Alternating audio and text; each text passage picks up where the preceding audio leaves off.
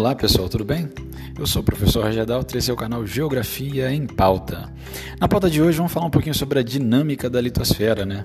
Já que a gente está fazendo algumas revisões aí visando o Enem, hoje é falar de geologia e um pouquinho da dinâmica litosférica com base em duas principais teorias, tá galera?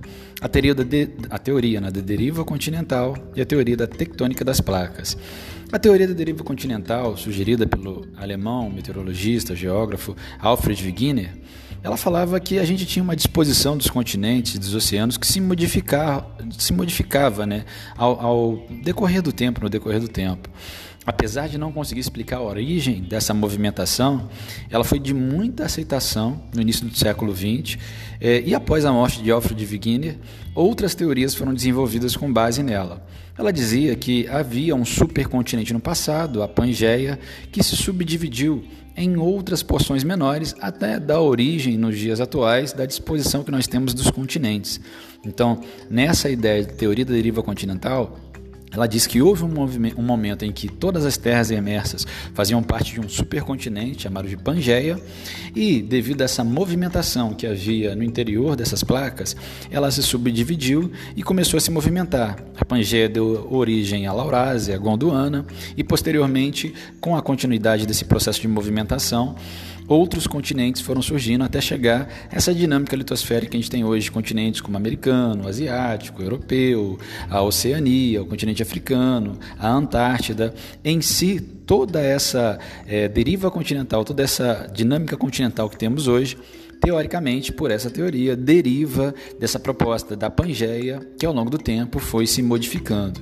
Contudo, como eu disse, é, Alfred Wegener não conseguiu explicar de fato como essa modificação ela se deu, como essa movimentação das placas é, ela se deu. Essa movimentação, eu digo, litosférica. Em meados do século XX, após já o falecimento de Alfred Wegener, foi desenvolvido outra teoria dizendo que a litosfera é fragmentada em partes que se movem que deu base ao que nós chamamos de teoria da tectônica das placas. Então, enquanto tem uma teoria da deriva continental que fala da Pangeia e dessa modificação dos continentes que gerou até os dias atuais a formação continental que temos, a teoria que vai embasar todo esse pensamento é a teoria da tectônica das placas, que vai dizer que a nossa litosfera é subdividida em placas tectônicas que se movimentam. Essas placas se movimentam em diferentes direções de acordo com a movimentação interna da Terra, principalmente a movimentação que ocorre no manto, na astenosfera, numa dinâmica de vai e vem que movimenta essas placas. Como são várias placas no, no, no planeta, essas placas são empurradas em diferentes direções, a fronteira entre as placas tectônicas é classificada conforme a direção e sua movimentação. Elas podem ser divergentes, convergentes ou transformantes, também conhecidas, conhecidas como transcorrentes. O que é um limite divergente? Entre uma placa e outra, quando é o limite divergente? Ocorre quando as placas elas se afastam e se renovam por meio de fendas por onde aflora o magma, o magma proveniente do manto. Ao longo dessas fronteiras são formadas chamadas dorsais meso-oceânicas, como a dorsal, dorsal meso-atlântica que existe entre o nosso subcontinente aqui na América do Sul e o continente africano, e ele que deu origem, por exemplo, à formação do continente é, do continente do Oceano Atlântico. Em si, então, limite divergente, as placas vão em direção contrária, elas divergem uma da outra. Quando o limite é de choque entre elas, quando elas vão na mesma direção, é chamado de limite convergente, que ocorre quando as placas colidem entre si, sendo áreas propícias para erupções vulcânicas, as, os abalos sísmicos, né, os terremotos, os tremores de terra, e ao longo dessas fronteiras podem ser formados diferentes tipos de relevo, dependendo da densidade das placas tectônicas. Quando as placas de densidade semelhante colidem, uma é, delas é soerguida, é formado o que nós chamamos de cordilheira. Então elas têm densidade semelhante, uma colidiu com a outra, há um soerguimento da placa que forma cordilheira, os chamados dobramentos modernos. Quando as placas de densidades diferentes colidem, a mais densa mergulha sobre a outra, formando uma fossa no relevo submarino. Enquanto na costa continental ergue-se uma cordilheira vulcânica. Esse processo é chamado de subducção. Então, dentro do limite convergente, de acordo com a densidade do material das placas tectônicas, quando elas são semelhantes, processo de formação de cordilheira.